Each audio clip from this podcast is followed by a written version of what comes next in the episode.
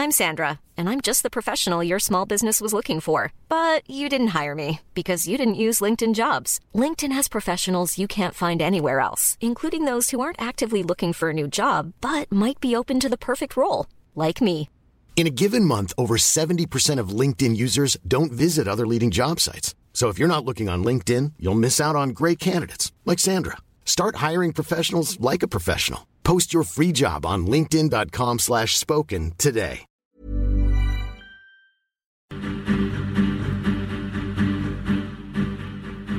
Noche, los expertos se reúnen para debatir, polemizar, desmenuzar a la noticia y a sus protagonistas en una mesa que saca chispas. Esto es Mesa de Opinión a Fuego Lento, bajo la conducción de Alfredo González Castro, por el Heraldo Radio.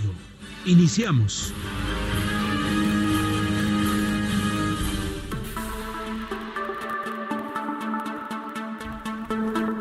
Cuando tienes una sospecha en la cabeza, todo empieza a encajar por todas partes.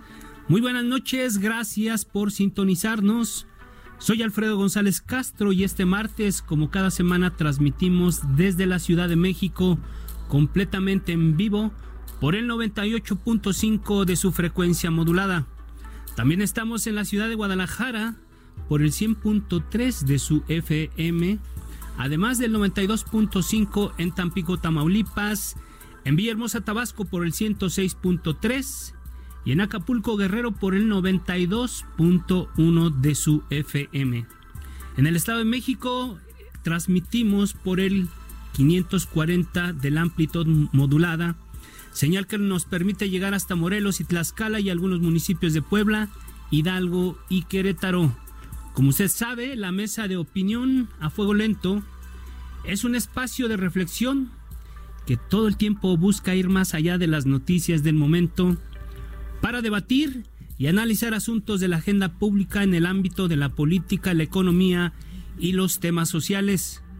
Para eso contamos cada semana con un grupo de expertos, lo mismo académicos que legisladores o funcionarios públicos. Vamos a entrar de lleno al tema y bueno, también aprovecho para saludar a todos los amigos que nos siguen por las plataformas digitales del Heraldo de México. El pasado 15 de enero en Honduras más de mil personas se prepararon para dirigirse hacia la frontera Agua Caliente con Guatemala en la llamada Caravana Migrante 2020.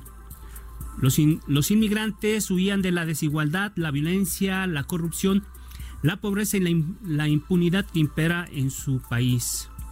El pasado sábado 18, el contingente llegó al puente internacional Rodolfo Robles, ubicado sobre el río Suchiate, para tratar de ingresar a México sin, las, sin la documentación migratoria requerida.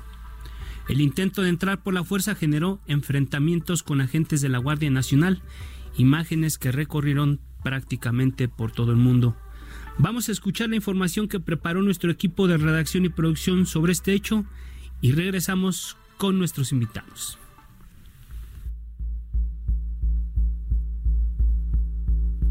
La migración se ha convertido en moneda de cambio en tiempos electorales, como lo han demostrado el presidente de los Estados Unidos, Donald Trump, con amenazas de redadas y control de migrantes. El presidente de México, Andrés Manuel López Obrador, con la promesa de trabajo y visas humanitarias, se ganó la confianza de algunos y el rechazo de otros. Al inicio de su administración, el presidente López Obrador presentó la estrategia de protección al migrante, en este caso con nacionales amenazados por el presidente de los Estados Unidos y su política antimigratoria. Con la llegada de la primera caravana de 2019, conformada por más de mil migrantes, el mandatario mexicano afirmó que si entraban en territorio nacional, se les debía garantizar protección, derechos humanos y ofrecer visas de trabajo en el sur sureste del país. Eh, estamos eh, proponiendo que se puedan dar eh, visas de trabajo en México. Estamos en condiciones de hacerlo. Les hablaba yo de Chiapas, de 80 mil empleos, pero tenemos más posibilidades para que haya trabajo en el sur sureste de nuestro país para trabajadores hermanos eh, centroamericanos y esto eh, atempere el fenómeno migratorio. Esa es una forma de, de ayudar. Para el mes de marzo, la respuesta de los Estados Unidos no se hizo esperar y amenazó a México con implementar un arancel del 25% a todas las importaciones mexicanas si no ponía freno a la llegada de migrantes. En junio, y rechazando ser tercer país seguro, México tuvo que reforzar acciones, incrementando significativamente la seguridad, incluyendo el despliegue de 6.500 elementos de la Guardia Nacional, principalmente en la frontera sur, ofreciendo asilo y oportunidades laborales.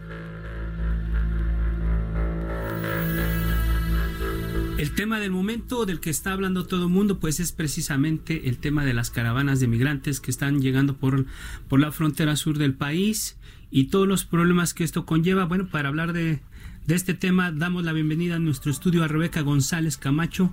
Ella es maestra en migración por la Universidad Iberoamericana. Gracias, Rebeca, por estar con nosotros. Bienvenida. Gracias Alfredo por la invitación y al público por sintonizarnos. Y bueno, también doy la bienvenida vía telefónica a Eunice Rendón, ella es experta en migración y seguridad. Eunice, gracias por estar con nosotros esta noche. Muchas gracias a ustedes por la invitación. Buenas noches. También le doy la bienvenida a Leticia Calderón, que es profesora investigadora del Instituto Mora, especializada en, en sociología política del proceso migratorio. Leticia, gracias por acompañarnos. Alfredo, un gusto, encantada y saludos a mis compañeras allá, Rebeca, por escucharla también. Bueno, pues vamos a entrar, vamos a entrar de lleno a este tema que nos ocupa esta noche. Hoy en el Heraldo de México publicamos que con suspicacia recibió el gobierno la reaparición de las caravanas de centroamericanos en la frontera sur de México.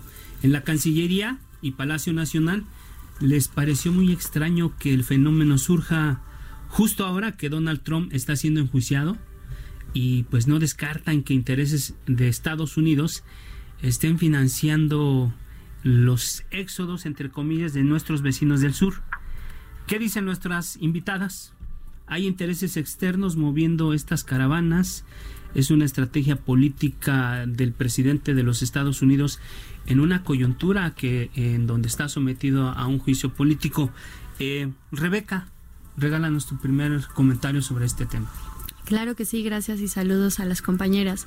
Bueno, realmente eh, atendiendo a tu pregunta, no es casualidad, no es una conspiración contra la campaña de reelección del presidente Donald Trump, simplemente es un fenómeno que debemos decirlo, que ha existido de toda la vida que nuevamente se esté visibilizando vía caravana es porque podemos decir que las medidas que se intentaron tomar con un apoyo al desarrollo a Centroamérica vía México con inversión en Estados Unidos no ha sucedido tampoco, es decir, las causas estructurales de que conllevan a migrar o a, que estas personas salgan de sus países no se han atendido de no desde hace un mes ni desde la caravana pasada ni la antepasada, sino es un, un problema que simplemente ha ido en aumento y por lo cual estas personas siguen saliendo sin importar los tiempos políticos o contextuales de cada de cada país, ¿no?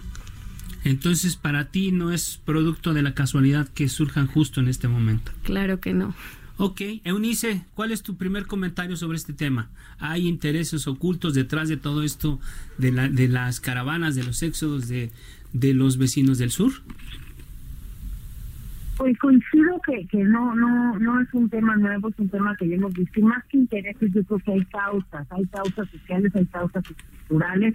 Sin duda, la parte económica es una causa muy importante, pero también hay que recordar que muchos, y sobre todo en esta caravana hemos visto muchos de los testimonios, la razón principal para emprender el viaje y para huir, y eso también lo hemos visto en las caravanas del año pasado, y como una razón eh, de este fenómeno migratorio, de estos flujos y movilidad eh, humana, es la violencia y el riesgo a perder la vida, el peligro que enfrentan estas personas en sus países. Recordemos simplemente que Honduras, que es donde se está originando esta caravana, donde se originó y donde eh, eh, se han originado varias de estas caravanas, es el país, es uno de los países con índices delictivos más altos, tan solo San Pedro Sula eh, ha estado en los primeros lugares como la ciudad más insegura, al menos en los últimos 20 años en el primero, segundo o tercer lugar.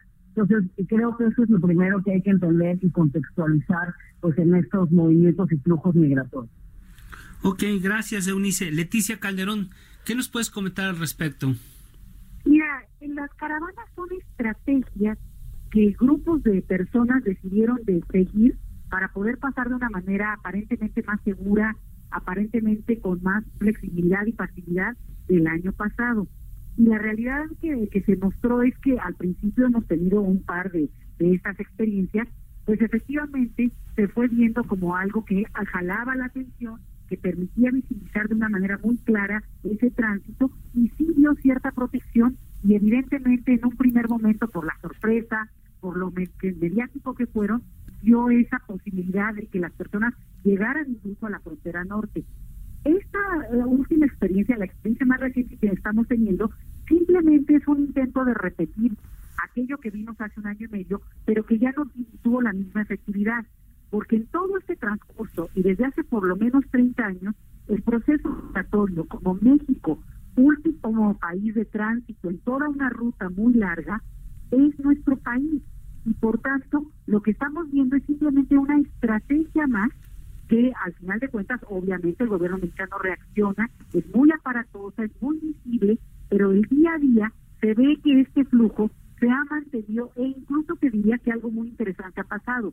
Tuvimos episodios muy tremendos de personas detenidas por un largo periodo, de, sobre todo personas de procedencia africana, haitianas, que estuvieron en Tapachula, luego pudieron avanzar a, otras a otras entidades, pero que realmente, aún con su queja y aún con la incluso rebeldía de no estar detenidas por las autoridades mexicanas, no hubo la reacción que estamos viendo ahora y estamos hablando aproximadamente de mil personas. ¿eh?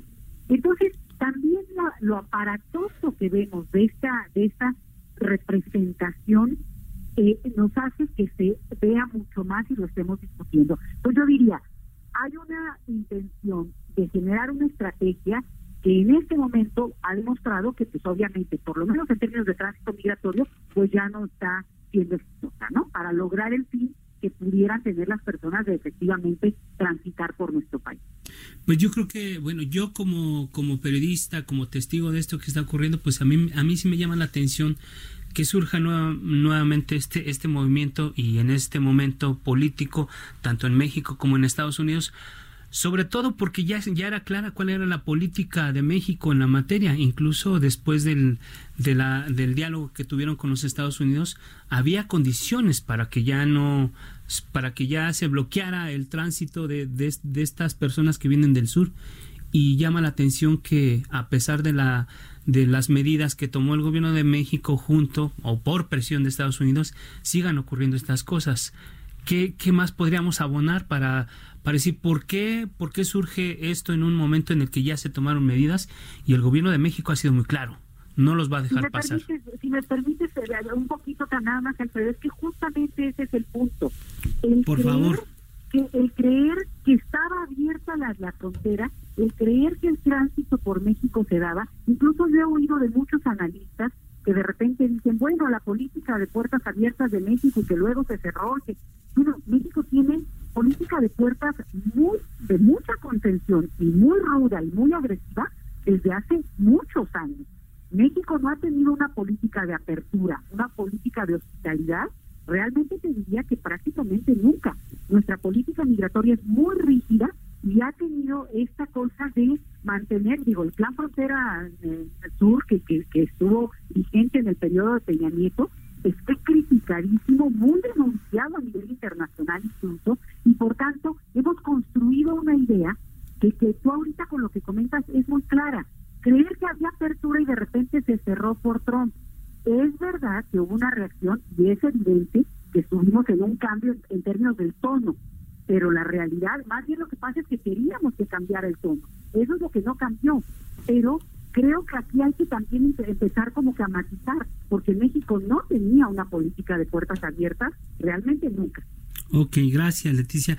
Eh, Rebeca, veo que mueve la cabeza y confirmando o avalando lo que dice Leticia, pero a ver, cuéntanos tú. Sí, eh, eh, coincido totalmente con, con, la doctora que realmente pues México pues no es que hoy sea más duro que ayer, sino que su la ley migratoria que, que tenemos incluso es más de las más difíciles o las más cerradas en comparación con otros países.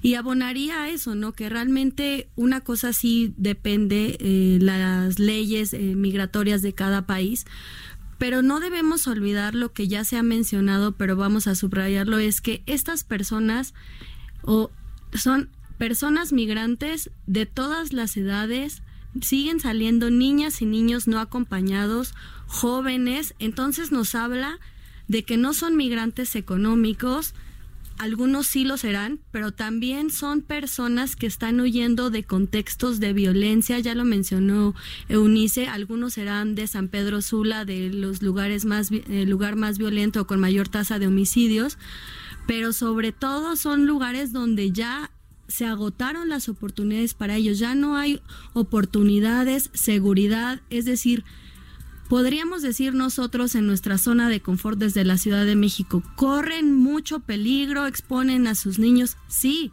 pero se exponen más quedándose en sus países de origen. Entonces es buscar la vida fuera de sus países o morir dentro de sus lugares o comunidades de origen.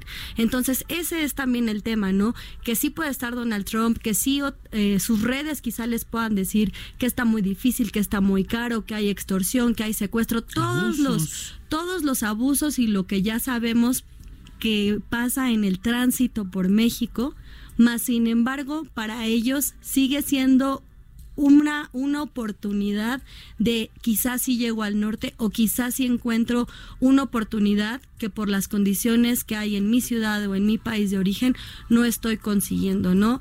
O que simplemente ya se agotaron las oportunidades, ¿no? Y por eso se, se prefiere salir a pesar de todo lo que se encuentre en las personas en su tránsito. El via que tienen que, caminar para, para llegar al norte. Exactamente. Eunice, ¿nos quieres comentar algo sobre este en particular? Sí, dos, dos cosas. Por un lado, pues efectivamente hay que ponerse con empatía en el lugar de esas personas que, aunque sepan que los han amenazado, que no van a entrar, que va a estar difícil, que van a, pasar por muchos eh, pasajes y, cuestiones muy complicadas, deciden irse, como, como bien se menciona, pues eh, seguramente es porque hay, hay, un, hay el riesgo o su, eh, eh, su vida y su integridad corre corre peligro y la de sus hijos, ¿no? Y ahí también, de manera muy importante, subrayar el tema de la niñez, porque la niñez migrante, si hay una cara vulnerable es esta de la migración, y bueno, hemos tenido en estas caravanas, incluidas las del año pasado, pues muchos niños viajando solos y eso creo que también tiene que tener un tratamiento especial y una prioridad importante para el Estado mexicano. Eso por un lado. Por el otro lado, donde yo sí un cambio, si bien la política mexicana migratoria, como se comenta, ha, sido dura, tiene esas, esas leyes eh, que, que, de alguna forma dificultan los procesos, algo que sí cambia, que sí sorprende, o al menos a algunos nos sorprende, pues es la, la, la, actitud del Estado o la visión, digamos, de este gobierno de izquierda. Porque eh, durante la campaña vemos incluso discursos eh, y muchas críticas que varios de los miembros del gabinete que hoy están, pues hicieron al gobierno anterior de Peña Nieto, el propio presidente también lo hizo en su momento. Y creo que ahí sí sorprende que, que a pesar de estas promesas y de estas, de, de, de, lo que se mencionó eh, durante la campaña, pues que hoy veamos a una Guardia Nacional en donde yo también te mencionaría otra cosa. Estamos priorizando la agenda del presidente Donald Trump sobre la agenda mexicana, porque nuestros problemas de seguridad son otros y pues vemos que incluso el día de ayer salen las cifras del Secretariado Ejecutivo, donde estamos cerrando, eh, o más bien se cerró el 2019 como el año más violento en la historia, ¿no? Con más de 35 mil homicidios, eh, y bueno, pues vemos que lugares como Madera, Chilapa o Cirándaro, sitios en donde hubo en estos días también eh, matanzas y, desgracias en materia de seguridad, pues no había una presencia de la Guardia Nacional, pero sí estaba ahí en la frontera eh, sur muy presente. Entonces creo que también hay, hay que priorizar hacia los problemas mexicanos y, es algo en lo que estamos allá. Gracias, Eunice. Y bueno, tomo dos, dos elementos de, de algo que comentó la profesora Leticia Leticia Calderón, y lo que acabas de decir, Eunice, eh, y, también preguntarle a, a nuestros radioescuchas que participe, bueno, pedirle que participe a través de nuestras redes sociales, arroba Heraldo de México y mi cuenta personal, arroba Alfredo Les. Y bueno, pues aquí yo creo que la pregunta es, a, a raíz de lo que ustedes comentan, es México le está haciendo el trabajo sucio a Estados Unidos y sobre todo a Donald Trump, tomando como referencia lo que comentaba Eunice y también lo que decía la profesora Leticia, México no ha sido un, país de puertas abiertas. ¿Está México haciéndole el trabajo a alguien, eh, Rebeca? Pues más bien es que México tiene la opción de no hacer el trabajo sucio, ¿no? Si el trabajo sucio es la detención, la contención y la deportación, pues sí, porque no, o sea, lo está haciendo Guatemala con los con los otros eh, muros, ¿no? Em, y ahora México eh, con esta contención, ¿no? Sin embargo, a la inversa, podría, estamos al parecer, si no falla la cifra, en esta caravana son seis mil personas, ¿no? O sea, esta caravana es menor a las anteriores, pero realmente eh, lo, que lo que falta es que todas estas personas, y quería complementar, pues pueda que estén solicitando, eh, por las condiciones o los contextos en los que están huyendo, es que necesitan una protección internacional, son personas sujetas de protección internacional. Y si México eh, tuviera los recursos eh, humanos y la Comar los recursos humanos y financieros suficientes, podría no hacer ese trabajo y al contrario, en lugar de detener, dar la información y al mismo tiempo otorgar eh, el estatus que merecen las personas que cumplen con características para tener la protección internacional y, y eh, ser refugiados en nuestro país, ¿no? Eso sería eh, la respuesta para no hacer el trabajo sucio. Sin embargo, hoy en la conferencia de prensa, Marcelo Ebrard compareciera con mucho orgullo menciona que 140 personas admitieron la asistencia del retorno asistido, que es una es un eufemismo para decir fueron deportadas unas por vía terrestre y unas por vía aérea. Claro, ¿no? Y no y no y no ponen más porque no caben más. ¿no? O sea, porque los aviones son de capacidad hasta de 120 personas y en los autobuses vía terrestre 140. No es por voluntad, es por una cuestión de logística, que no mandan más gente al eh, mismo tiempo. Y porque todo esto tiene costo, ¿no? Y también este eh, toda esta cuestión, pero atendiendo a la pregunta es, más bien México decide hacer este trabajo y no realmente tener una política migratoria realmente con apego a los derechos humanos como es el discurso del presidente y de la secretaria de gobernación y los siguientes, ¿no? Ok, gracias, gracias Rebeca. Profesora Leticia. Sí, mira, Alfredo, yo, yo veo un punto que es muy importante y muy delicado. El tema de la seguridad no es un asunto de suma fe no se trata de venir a decir aquí que porque le das a unos le quitas a otros o viceversa. Es un problema mucho más complejo, es estructural y abarca toda la totalidad, no solo de un territorio, incluso de la región. Entonces, en ese sentido, a mí no me parece que sea válido un argumento en el que se utilice esto de que porque se manda a un lugar la Guardia Nacional, ya con eso se quita la seguridad o se vuelve más insegura una parte y por tanto, entonces justamente acaba volviéndose otra vez culpables a los migrantes de la inseguridad de una región hasta el norte o un pueblito que desafortunadamente haya tenido una situación donde lo estructural tiene que ver con la corrupción. Y en ese sentido, creo que la propuesta que se hizo desde el inicio del gobierno actual ha sido muy interesante, pero obviamente lleva tiempo. Y es este asunto que tiene que ver con invertir en términos de proyectos de otro calibre, de cambiar la narrativa y la lógica de la de lo que expulsa. Y ahí tenemos un problema muy grave, porque los países de origen, que es el elefante blanco en la sala, no aparecen en el discurso y de repente tú tienes gobiernos muy corruptos como el de Honduras, que son, bueno, como un gobierno corrupto, haz de cuenta el de Veracruz de aquí cuando Duarte. Entonces, aquí parte del problema es que esos gobiernos son también, bueno, no son, son estrictamente los responsables de parte del éxodo que estamos viendo. Entonces, cuando hablamos de las situaciones individuales, de duelo, de, dolor profundo que pueda tener mucha de esta gente o desesperación o simplemente falta de oportunidades, ahí habría que voltear y decir, a ver, ¿de qué manera un gobierno como el mexicano está dispuesto a negociar, a invertir, a, a meterse a un proyecto que compromete de manera muy fuerte y al mismo tiempo no tener también un compromiso de parte de esos gobiernos? Entonces, yo cambiaría la narrativa y la discusión a elementos tan, tan simplistas como decir, es que si vienen, nos quitan, digamos, eh, eh, gente que nos cuide. No, porque eso provoca xenofobia, porque eso provoca este discurso donde creer que mil personas que intentan cruzar desestabilizan a un país y no es así. Obviamente las imágenes son muy imponentes. ¿Por qué? Pues porque la gente, entre que se desespera, está viendo a muchos jóvenes, mucha gente con niños, menos que otras, que otras caravanas, por cierto, y de repente ellos mismos, y también quiero decirlo con toda la, la seriedad que eso implica, la gente puede estar muy desesperada, pero tampoco estamos viendo que caminaron 300 mil personas o 3 millones de personas. Hay quienes deciden y eligen por todo lo que sea legítimo, ¿eh? no le quiero quitar eso, pero también hay una elección porque las personas tienen agencia, tienen poder de decidir y algunas como estas tomaron la decisión de echarse a andar para, para buscar un mejor futuro. Pero no es cierto que tampoco todo mundo está en esa decisión y por tanto, es, por eso digo, es un proceso mucho más complejo. Ok, muchas gracias Leticia, profesora Leticia. Eunice Rendón, ¿algo que quieras agregar a este, a este punto particularmente? Sí, claro que sí. Creo que es muy importante entender eh, en, la perspectiva un poquito de forma más, más amplia y quizá más específica. El tema de la Guardia Nacional, eh, creo que el racismo no se crea por ver a la Guardia Nacional en la frontera.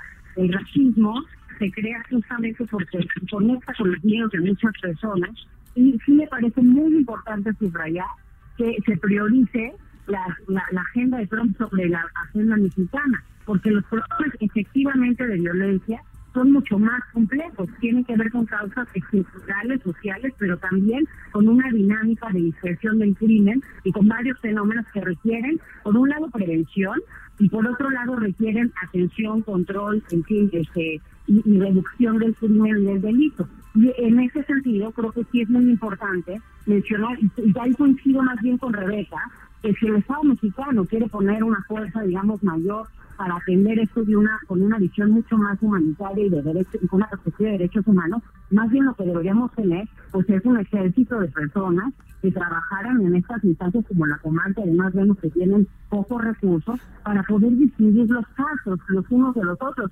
quienes sí ameritan un tipo de visa, quienes, eh, eh, o, incluso si algunos ameritan un servicio humanitario, por ejemplo el tema del refugio, eh, ver las condiciones y el contexto de, de, cada uno de los que vengan en esa caravana y no tomarlos en bloque, ¿no? Como lo que se ha hecho. Y ya lo mencionaba Rebeca, de pronto ya mandamos estos 104 otra vez de regreso a su país, estos otros se van a ir este, de, con este regreso asistido, etcétera. Pues creo que eso es lo importante de entender y, me parece que eh, el gobierno mexicano, mucho mencionado también en, esa parte de las causas, eh, eh, los programas económicos, incluso ha dado recursos para el programa Sembrando Vida y Jóvenes Gestión del Futuro en Centroamérica, y eso es, creo, algo importante de la visión que tiene, pero no hay que olvidar que también hay un tema de inseguridad, no solo es la parte económica, y ahí sí tiene que hacer un trabajo en bloque, un trabajo regional, porque ese es un reto que también tiene nuestro país. Entonces creo que hay que hay que verlo desde esta perspectiva más amplia. Y sí el tema de seguridad es un tema importante a tratar de la mano con, con el tema migratorio, no solamente por lo que ya mencionaba, sino también porque muchos de los peligros que tienen estos migrantes al viajar está relacionado con el tema de seguridad, porque el, endurecer las fronteras también reconfigura los actores involucrados en el tráfico y en la trata de personas, y siempre haciendo lo más riesgoso para el migrante que de por sí ya viene con, con, vulnerados muchos de sus derechos y el de, el de contextos muy complicados. Muchas gracias, Eunice Rendón. Vamos a ir a un corte y nos quedamos con estas ideas y regresamos para seguir hablando de este tema.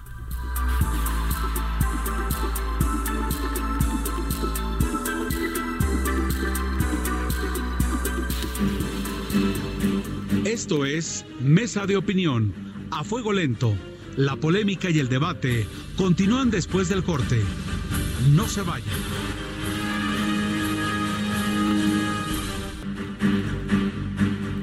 Sigue en la polémica con Alfredo González Castro y su mesa de opinión.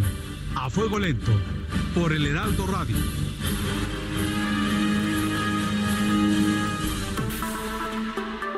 Estamos de regreso a esta mesa. Estamos de regreso a esta mesa de opinión a fuego lento. Agradecemos que esté con nosotros a la maestra Rebeca González, que es especialista en temas de migración y retorno por la Universidad Iberoamericana y bueno, también saludamos a la profesora Leticia Calderón, que está con nosotros vía telefónica, y se incorpora en este momento eh, la investigadora Aletia Fernández. Gracias por acompañarnos. Nos dejó Eunice Rendón, tuvo que, tuvo que salir, pero bueno, doy la bienvenida a nuestras invitadas y bueno, estamos precisamente conversando de este tema de la oleada migratoria y, y como, como sabemos el año pasado, ante el amago del presidente Trump de imponer aranceles del 25% a las importaciones mexicanas, la administración de Andrés Manuel López Obrador ordenó contener el flujo migratorio, de lo que hablábamos un poco antes del corte, y, ahí fueron elementos de la Guardia Nacional eh, desplegados a la frontera sur para impedir su avance, lo que en su momento desactivó, entre comillas, esta amenaza por las críticas de, de, la oposición. Vamos a escuchar esto, este, esta pieza que preparó nuestro equipo de producción y regresamos con nuestras invitadas para seguir conversando del tema. El presidente de los Estados Unidos, Donald Trump, enfrenta un juicio político por los delitos de abuso de poder y obstrucción al Congreso. En un año de elecciones, el mandatario busca ampliar su política de prohibición migratoria. A la par del impeachment, decenas de uniformados guatemaltecos fueron desplegados cerca de la frontera con México con el objetivo de cerciorarse de que hondureños pasaran por el control migratorio. La Embajada de los Estados Unidos argumentó su presencia como parte del convenio para combatir el tráfico de personas tras el paso de las primeras caravanas en 2018. El fin de semana, una nueva caravana migrante con cerca de 3.000 personas llegó a Tucún Humán para intentar ingresar a México. Ayer, personal del Instituto Nacional de Migración y la Guardia Nacional frenaron su paso instruyendo el ingreso a grupos de 20 a detallar su situación migratoria. Sin embargo, la desesperación llevó a cerca de 700 migrantes a lanzarse al río Suchiate y por el paso del Coyote.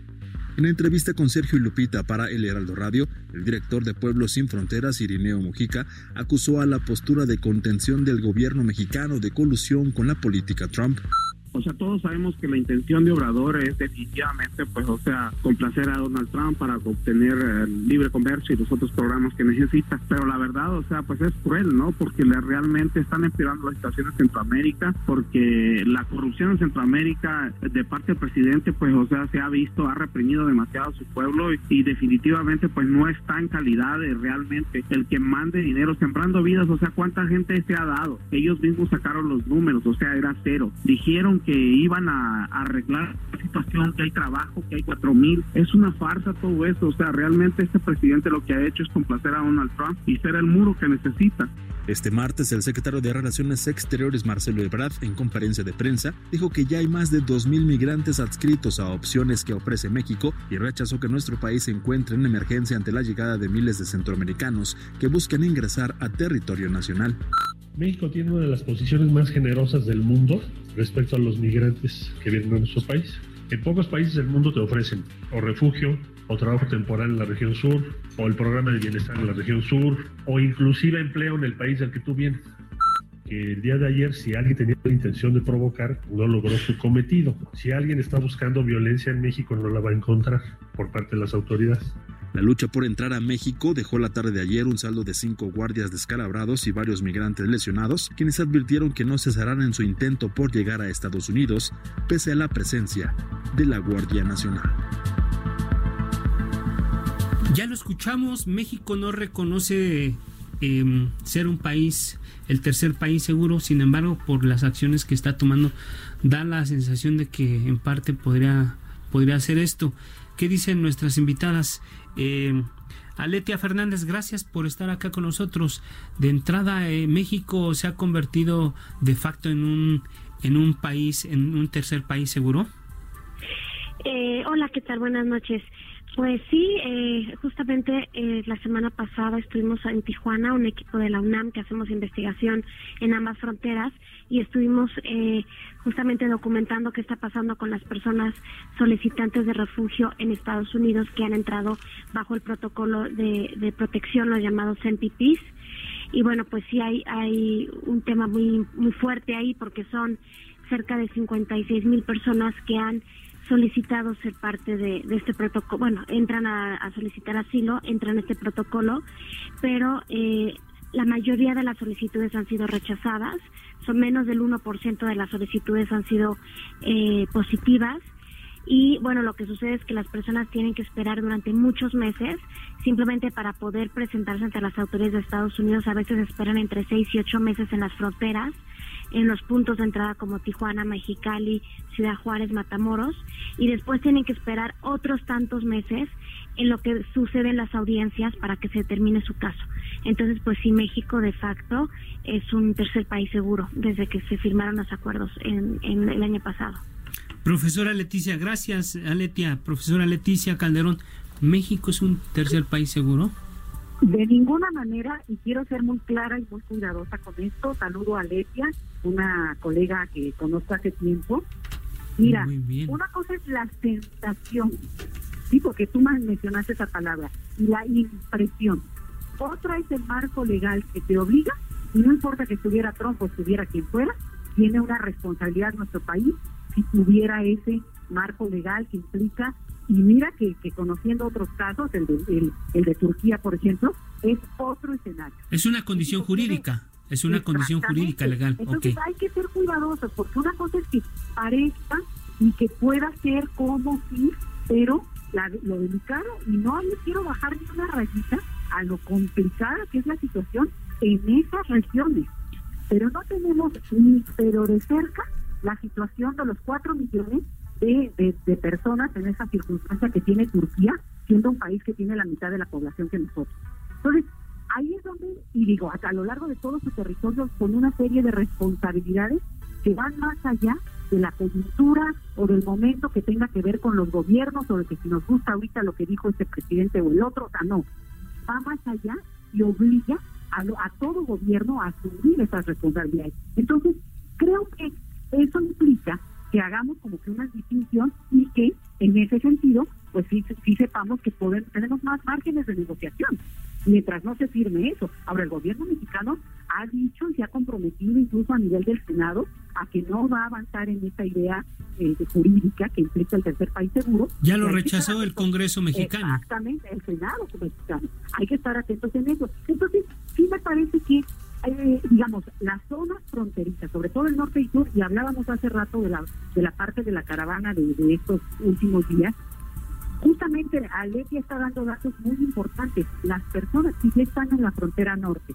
que tienen tanto tiempo de espera para presentar sus casos, y luego, en todo caso, para recibir una respuesta de, después de haber ya mostrado la posibilidad de ser, eh, digamos, recibidos como, como asilados en Estados Unidos, bueno, pues justamente esas personas que están cruzando por el sur se sumarían en caso de que, de que, avanzaran y que pudieran llegar a Estados Unidos de, esa idea, pues justamente a este, a este grupo que de por sí ya la tiene complicada. Entonces, para México, la prioridad en estos temas son sus fronteras, porque ahí es donde la concentración de, de gente pues realmente se vuelve problemática, no en otras partes del país, porque eso sería también pues mentir. Nosotros no lo vemos de esa manera en el resto del país, con esa dimensión de, problemática por la concentración no común de miles de personas que llegan pues con muchas necesidades y con muchas carencias.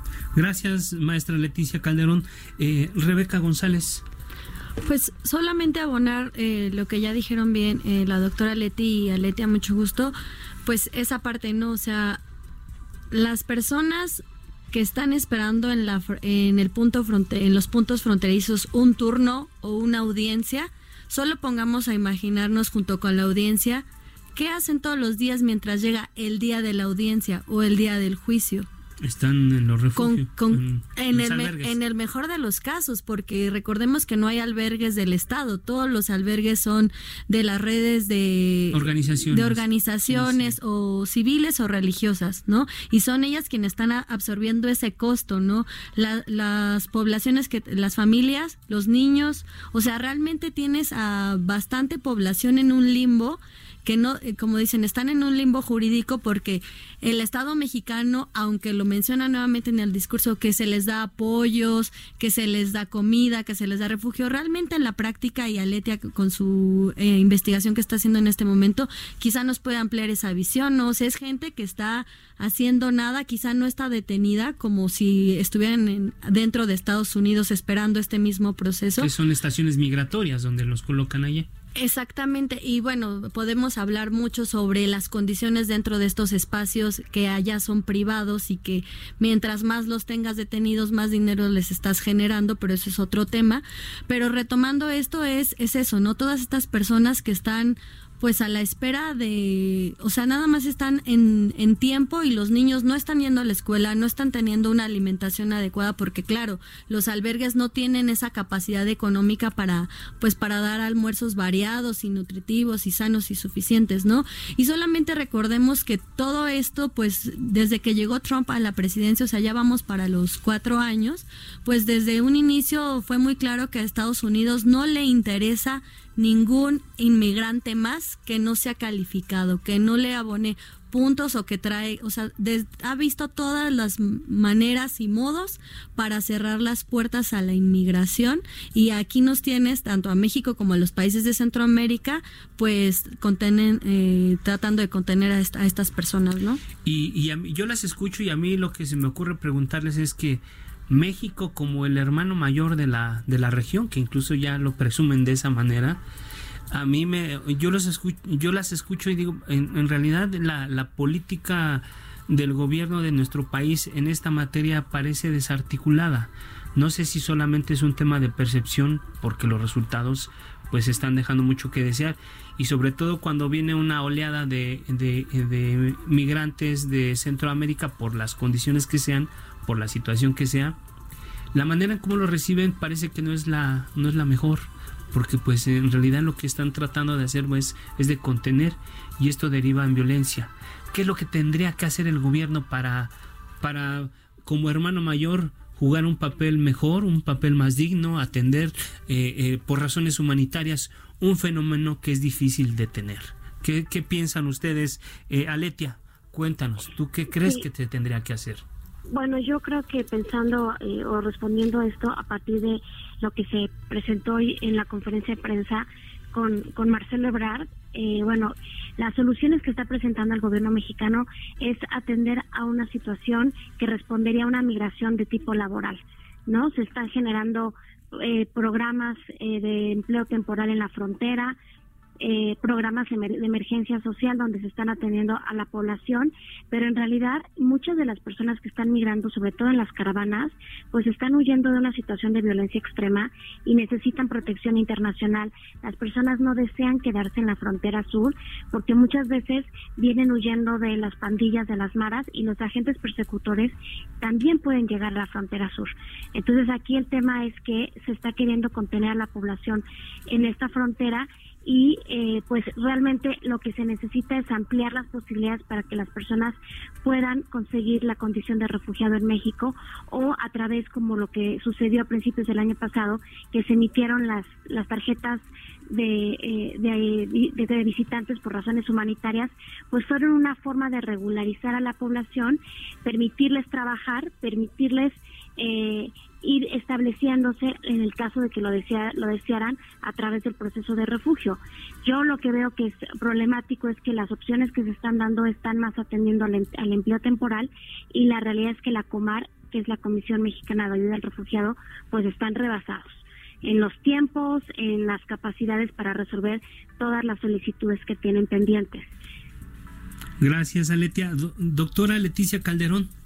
Fíjate que Aletia va en el clavo el problema que tiene México y esa diferencia de los otros países de la región latinoamericana, por ejemplo, lo que está pasando con los venezolanos en Colombia o en Chile o en Brasil o en Perú, donde los números superan en 10 lo que nosotros ahorita estamos recibiendo de, población. El punto central es que la mayoría de las personas, por lo menos eso es lo que dicen, que están tratando de cruzar por nuestro país o que están llegando en diferentes grupos, e insisto, esta es una estrategia que hemos visto de incluso pocas veces, la de las caravanas, y desde mi punto de vista, pues obviamente no tiene, ya no tiene ese éxito que tuvo hace un año, eh, es que no quieren quedarse en México. No quieren refugio, no quieren asilo. exacto, entonces parte del problema es que no podemos desplegar, por ejemplo, que pusiéramos una presión monumental a que se, se, multiplicara por 100 la posibilidad de que Comar resuelva de manera más expedita, lo cual debería de pasar, ¿eh? por cierto, con los casos de refugio.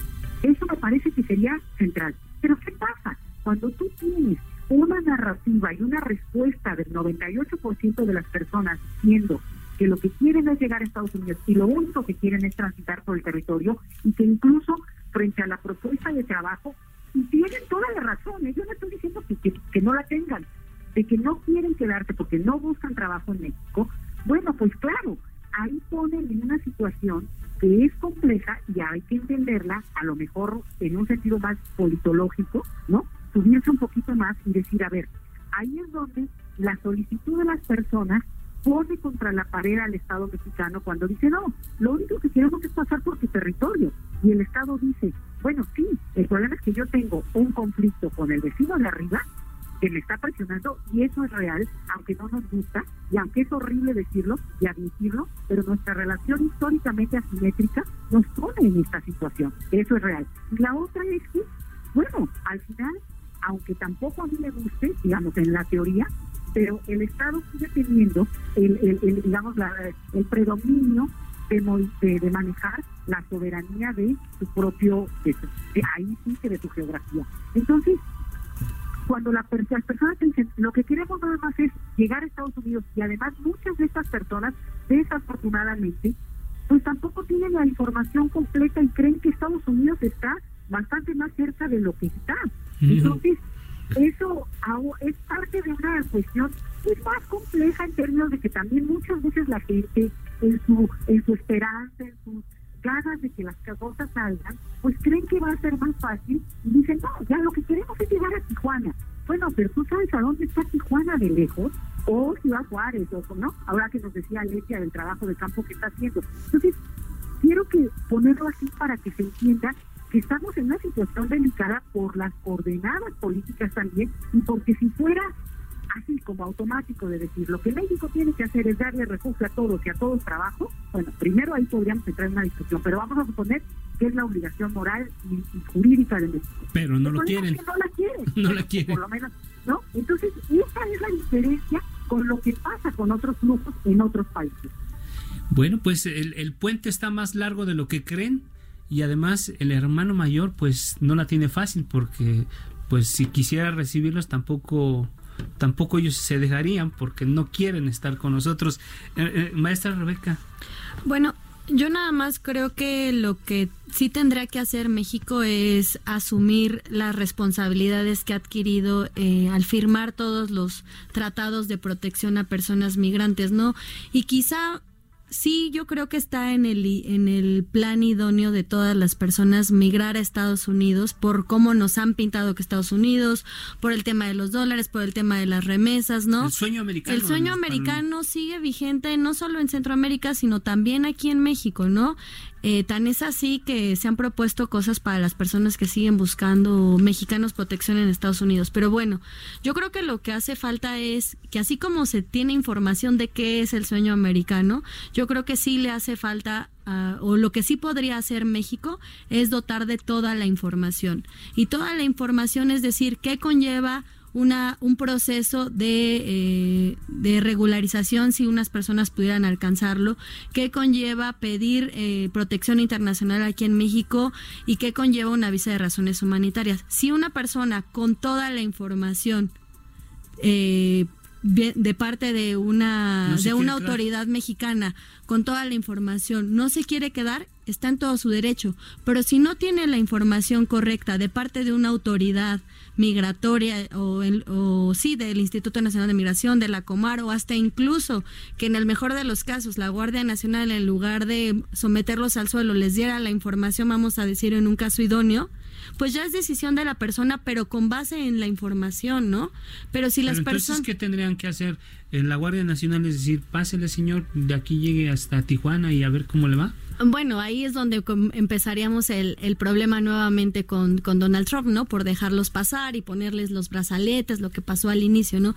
Simplemente eh, lo que menciono es que México tendría que informar, pero simplemente hacen falta muchísimos recursos, tanto humanos como económicos, para que eso suceda y simplemente pues se, se, se va por la tangente que es esto, ¿no? Prefiero dejar pasar unos cuantos, los que cumplan con ciertos requisitos y a los otros los, los regreso, ¿no? Pero yo sí creo que hay mucha gente y tuvimos la experiencia en la primera caravana cuando se estacionó aquí en la Ciudad de México en el Palillo, había mucha gente que no sabía ni de los riesgos, como dice la doctora, ni de las distancias. Había gente que escuchó que en algún lado Monterrey decían yo voy para Monterrey, les preguntabas por qué y decían pues porque alguien me dijo, ¿no? Pero realmente cuando la gente tiene la información puede tomar una mejor decisión y no como dicen en caliente, ¿no? Bueno, pues estamos ya prácticamente en la ronda de las de las conclusiones y me gustaría que, que hicieran una reflexión tienen un par de minutos cada una de ustedes para reflexionar sobre este tema. Un minuto, me dice la producción, en realidad. Este, Aletia Fernández, eh, profesora, pues una reflexión sobre el tema, con qué nos quedamos, qué, Sí, yo quisiera agregar que me parece que hay como varias diferentes perfiles y necesidades de las personas que están ingresando si bien eh, la idea que muchas personas traen cuando llegan a la caravana es lograr eh, el, asilo en Estados Unidos, también la realidad es que son las personas más vulnerables las que están migrando en caravana. Por eso siempre se ve al principio de la caravana que están mujeres con sus niños, personas de la tercera edad, que en realidad no son migrantes económicos. Lo que están está sucediendo son migrantes que necesitan protección internacional y México debe de activar todos los mecanismos que están previstos en la ley y lamentablemente se ha apostado a la detención eh, debería el gobierno mexicano de implementar medidas alternativas a la detención para poder regularizar y poder ofrecer condiciones dignas de permanencia en lo que se tramitan las solicitudes de refugio o en los que se pueden generar otras estrategias para que las personas puedan trabajar y puedan estar libres de la deportación y libres de la detención migratoria. Y bueno, un, un, un caso que creo que es importante reflexionar es que eh, eh, recientemente el gobierno de México abrió el centro integrador en Tijuana para las personas que están en el protocolo de MPP, para las personas que están solicitando asilo en Estados Unidos. Es una inversión muy importante que ha hecho el gobierno y lamentablemente el albergue está prácticamente vacío, tiene muy pocas personas. Este tipo de esfuerzos que ha hecho el gobierno mexicano deberían de ampliarse para que no solamente fueran las personas que ya tienen el procedimiento abierto en Estados Unidos, sino que también otras personas que están esperando lograr ese procedimiento pudieran beneficiarse de este albergue que de verdad tiene condiciones que, que pudieran beneficiar mucho a la gente que está, muchos de ellos viviendo en calle o que están muy desprotegidos. Entonces, bueno, mi reflexión final es eh, pensar que son muchas diferentes caras, muchos rostros, muchas historias distintas que están detrás de las caravanas y que México sí tendría que poder hacer las cosas diferentes y generar estos mecanismos para proteger a, a estos hermanos centroamericanos que están huyendo de la muerte, muchos de ellos. Muchas gracias a Letia Fernández, profesora investigadora del Instituto de Investigaciones Jurídicas de la UNAM. Gracias, pues vamos con la doctora Leticia Calderón. Eh, doctora, una reflexión para, para cerrar el programa. México es uno de los países de mayor expulsión migratoria del mundo, aunque ha habido un, ha bajado la, la emigración. Por tanto, la experiencia de saber qué es lo que es estar en otro territorio y además no se nos olvide, hoy hay 20 mil mexicanos solicitando asilo político en Estados Unidos, no migrantes económicos, no migrantes de un perfil, digamos, profesionistas que están buscando, no, solicitantes de asilo político. Por tanto, es un, proceso mucho más complejo, más allá de las nacionalidades, que apela a que los mexicanos nos demos cuenta y que más allá de esas respuestas de que, que no vengan, que sí vengan, es que no es una cuestión de, de, de querer o no, es un proceso que no es un problema, ojo, no es un asunto de que se va a resolver, no, no se va a resolver, vamos a resolverlo. Y resolverlo implica justamente lograr formas de integración, en el caso que se pueda, y en otras, bueno, de una, eh, digamos, una respuesta humanitaria. Por tanto, pensar que esto va a pasar es un error y mi sugerencia sería empezar a entenderlo como parte de la época que nos toca vivir y en ese sentido abrirnos a la diversidad porque nos hemos tardado en conocerla, por cierto. Muchas gracias, doctora Leticia Calderón. Vamos con la maestra Rebeca González una reflexión para terminar. Eh, pues simplemente en la misma sintonía creo que nos va a ir mejor como país, como sociedad, si nos abrimos a la diversidad. Realmente compartimos el mismo idioma, somos... Eh, históricamente similares en muchas cosas y creo que puede abonar mucho más esta, estas poblaciones de jóvenes, de niños, sí, que, que cerrarle las puertas de crecimiento y de desarrollo a sus familias.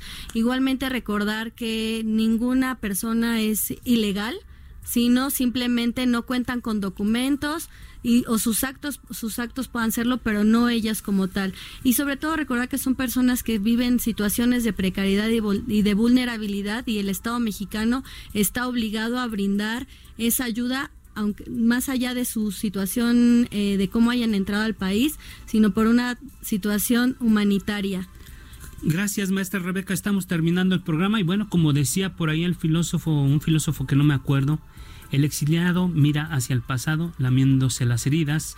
El migrante mira hacia el futuro, dispuesto a aprovechar las oportunidades.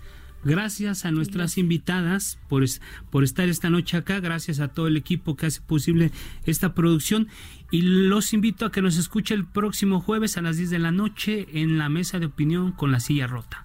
Gracias, descansen. Gracias. Alfredo González Castro le espera el próximo jueves para que junto con los expertos analicen la noticia y sus protagonistas. Esto fue Mesa de Opinión, a fuego lento, por el Heraldo Radio, con la H que sí suena. Hasta entonces. Escucha la H, Heraldo Radio.